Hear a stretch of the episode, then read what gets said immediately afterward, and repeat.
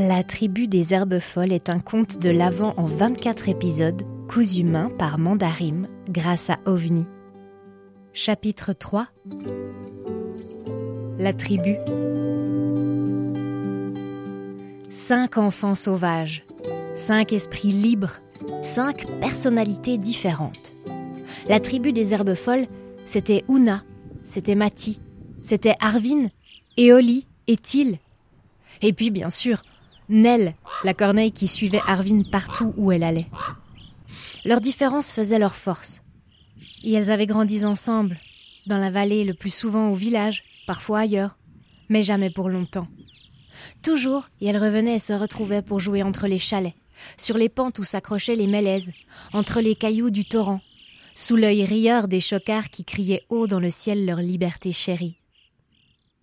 C'était le genre de bande de garnement qui faisait les 400 coups, connus dans toute la vallée pour leurs frasques extravagantes, leurs aventures toujours inattendues et parfois périlleuses. Comme la fois où Till s'était mis en tête de construire un pont de singe au-dessus du torrent, dans sa partie certes la plus étroite, mais aussi la plus profonde. Encore novice dans l'art de nouer cordes et autres sangles, il s'était retrouvé, au moment de tester une première traversée, Accroché par son baudrier à la corde de rappel, Collie avait pris la précaution d'attacher à un arbre solide sur la rive. Le pont, lui, s'était simplement défait quand il était arrivé à son milieu, à cause d'une confusion entre deux nœuds. Même en s'y mettant à quatre, les autres n'avaient pas réussi à le remonter et avaient dû se résigner à aller chercher de l'aide au village. Una et Arvin avaient couru sans s'arrêter le long du sentier et en étaient revenus avec le grand-père d'Oli et Till. Celui-ci avait pouffé en voyant son petit-fils ainsi suspendu trois mètres au-dessus de l'eau, puis avait salué l'initiative de sa sœur d'avoir prévu une ligne de vie. Il avait remonté le gamin penaud avec l'aide des autres enfants et ne lui avait fait aucune remontrance. Il savait bien que la peur qu'il venait d'avoir valait tous les sermons du monde. Et puis, il connaissait bien la tribu.